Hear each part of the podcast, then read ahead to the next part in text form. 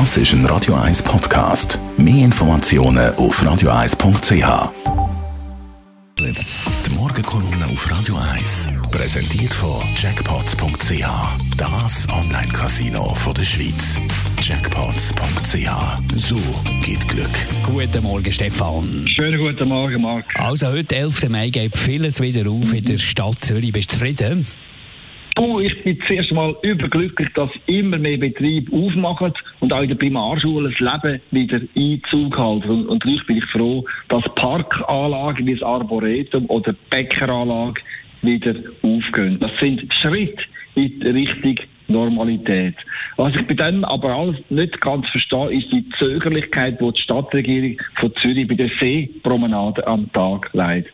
Dann die Schutzmaßnahmen der Bevölkerung, die greifen, die Ansteckung oder auch, oder auch die Fallzahlen, die sinken ständig. In der letzten Woche haben sich im ganzen Kanton pro Tag vielleicht noch ein Dutzend Personen angesteckt.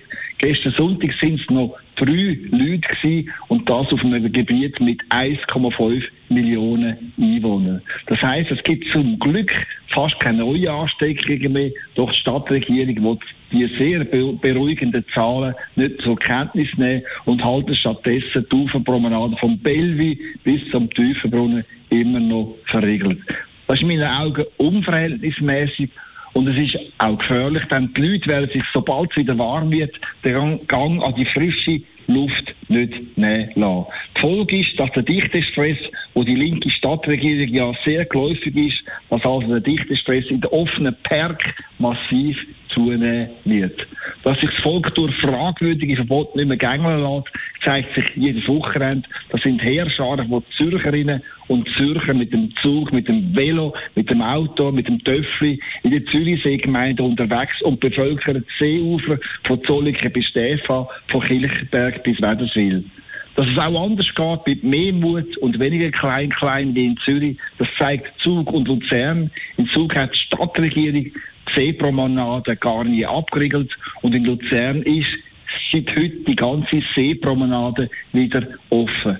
Offenbar traut sich die Regierung in Zug und in Luzern der Bevölkerung mehr Eigenverantwortung und mehr Vernunft zu, als das in Zürich der Fall ist. Und das gibt mir schon ein bisschen zu denken. Stefan Barmettler, seine Morgenkolumne auch zum Nachlesen als Podcast auf radio1.ch. Die Morgenkolumne auf Radio 1.